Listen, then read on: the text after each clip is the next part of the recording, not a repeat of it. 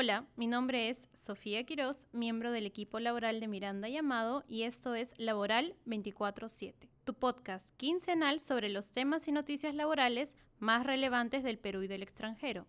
En este capítulo hablaremos sobre las horas extras, los aspectos laborales de la directiva para el tratamiento de datos personales mediante sistemas de videovigilancia, y una sentencia de un tribunal de apelaciones de trabajo uruguayo que validó la renuncia de una trabajadora a través de un mensaje de WhatsApp. El tema central de este capítulo es las horas extras. ¿Qué son las horas extras? Son el tiempo de trabajo que excede de la jornada ordinaria vigente en el centro de trabajo. Las horas extras son voluntarias solo pueden ser impuestas en situaciones excepcionales en las que resulten indispensables para mitigar algún peligro inminente para las personas y o las actividades de la empresa. Si un trabajador realiza horas extras, tendrá derecho al pago de estas con una sobretasa del 25% por las dos primeras horas y del 35% por las horas adicionales. También es posible que empleador y trabajador se pongan de acuerdo para compensar las horas extras con periodos equivalentes de descanso. Este acuerdo deberá constar por escrito y la compensación deberá realizarse dentro del mes siguiente a aquel en el que se realizaron las horas extras. ¿Qué trabajadores tienen derecho al pago de horas extras? Únicamente aquellos que se encuentran comprendidos en la jornada máxima de 8 horas diarias o 48 horas semanales es decir, aquellos que registran su asistencia. Los trabajadores de dirección y los que no se encuentran sujetos a fiscalización inmediata, por ejemplo, no tienen derecho al pago de horas extras. Es común que surjan disputas entre empleadores y trabajadores respecto del pago de horas extras. Los primeros suelen indicar que las horas extras no fueron autorizadas o que el trabajador no prestó servicios de manera efectiva durante el tiempo adicional que permaneció en el centro de trabajo, mientras que los segundos típicamente sostienen que las empresas desconocen la realización de las horas extras porque no quieren asumir el costo respectivo. Existen algunas normas laborales que son clave para resolver este tipo de disputas, especialmente cuando éstas se judicializan. La primera establece una presunción a favor de los trabajadores. Si estos se encuentran en el centro de trabajo antes de la hora de ingreso y o permanecen en él después de la hora de salida, se presume que el empleador ha dispuesto la realización de horas extras por todo el tiempo de permanencia. Sin embargo, esta presunción puede ser destruida por el empleador si éste cuenta con pruebas objetivas y razonables que respalden su posición. La segunda establece que los empleadores están obligados a registrar las horas extras mediante la utilización de medios técnicos o manuales seguros y confiables, y que la deficiencia en el sistema de registro no impedirá el pago de las horas extras siempre y cuando el trabajador pueda probar que las realizó, es decir, que prestó servicios de manera efectiva. La tercera y última establece que los empleadores están obligados a tener un registro de asistencia en el que los trabajadores consignen de manera personal su ingreso y salida. Como es lógico, las horas extras también deberían verse reflejadas en este registro.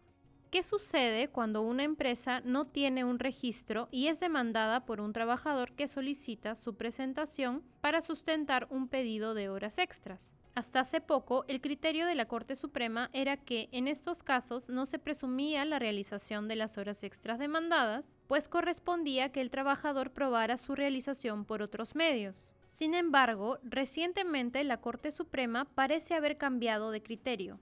En la casación laboral número 17885-2017 del Santa, ha establecido que si la empresa no presenta el registro, a pesar de que el trabajador le pidió hacerlo, se reconocerán las horas extras demandadas, debido a la actitud obstruccionista de la empresa. ¿Qué lecciones podemos extraer de este pronunciamiento y, en general, del marco legal comentado? Primero, que es importante conservar los registros de asistencia independientemente de la antigüedad de estos. Normalmente, los jueces laborales no toman en cuenta los periodos legales de conservación de documentos y esperan que las empresas los conserven para defenderse ante la eventualidad de una demanda. Segundo, que la realización de horas extras debe sujetarse a reglas claras que sean de conocimiento de todo el personal. En tu empresa, ¿todos los trabajadores tienen claro si están obligados a marcar su asistencia? ¿Saben qué pasos tienen que seguir para realizar horas extras autorizadas? Si la respuesta a alguna de estas preguntas es que no, es hora de que aclares esas dudas. La elaboración de una política de pago de horas extras puede ser un buen punto de partida. La noticia laboral del Perú se refiere a la reciente aprobación de la Directiva para el Tratamiento de Datos Personales mediante sistemas de videovigilancia, que contiene una sección dedicada a la videovigilancia para el control laboral. La directiva parte de la premisa de que los empleadores tienen razones legítimas para videovigilar a sus trabajadores. Sin embargo, establece algunos límites o requisitos para que esta videovigilancia sea válida. Primero, el empleador está obligado a informar a sus trabajadores de que están siendo videovigilados. Esto lo debe hacer a través de carteles o, si lo estima conveniente, de manera individualizada. Segundo, en ningún caso los sistemas de videovigilancia podrán ser instalados en los lugares destinados al esparcimiento de los trabajadores, como vestuarios, servicios higiénicos, comedores o análogos. Tercero, por regla general, las grabaciones no deberán ser con sonido, a menos que ello sea indispensable para evitar riesgos para la seguridad de las instalaciones, los bienes y las personas en el centro de trabajo.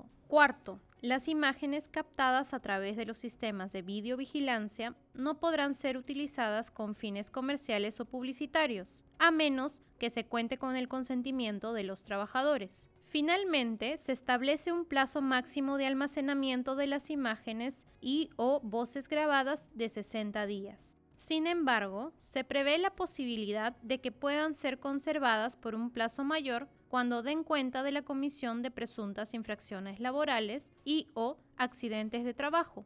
El establecimiento de estas y otras reglas era necesario para garantizar el adecuado tratamiento de los datos personales de los trabajadores que son captados en los sistemas de videovigilancia de las empresas. No obstante, va a haber supuestos en los que algunas de ellas van a tener que ser dejadas de lado para viabilizar el ejercicio del poder de dirección por parte de los empleadores. El ejemplo más claro es el de la inaplicación del deber de informar cuando el empleador tenga una sospecha razonable de que los trabajadores están incurriendo en una falta grave. Esta fue la posición que asumió el Tribunal Europeo de Derechos Humanos en un caso que comentamos a detalle en el segundo capítulo del podcast. Y la noticia laboral del extranjero viene desde Uruguay, donde un tribunal de apelaciones de trabajo validó la renuncia de una trabajadora a través de un mensaje de WhatsApp. En el caso concreto, una trabajadora se dio por despedida y demandó a su empleador para que le pague una indemnización por despido arbitrario. La empresa se defendió señalando que la trabajadora no había sido despedida, sino que había renunciado a través de un mensaje de WhatsApp. En el mensaje, la trabajadora le había dicho a su empleador lo siguiente. Quería avisarle que no voy a poder seguir trabajando porque se me complica con los nenes. La trabajadora debía reincorporarse a sus labores en horario completo después de haber estado trabajando con un horario reducido por maternidad. El juzgado le dio la razón a la trabajadora y la empresa apeló, Finalmente, el Tribunal de Apelaciones de Trabajo le dio la razón a la empresa, pues consideró que el mensaje de WhatsApp de la trabajadora constituía una renuncia válida, toda vez que las normas laborales uruguayas no impiden que ésta sea comunicada a través de medios tecnológicos.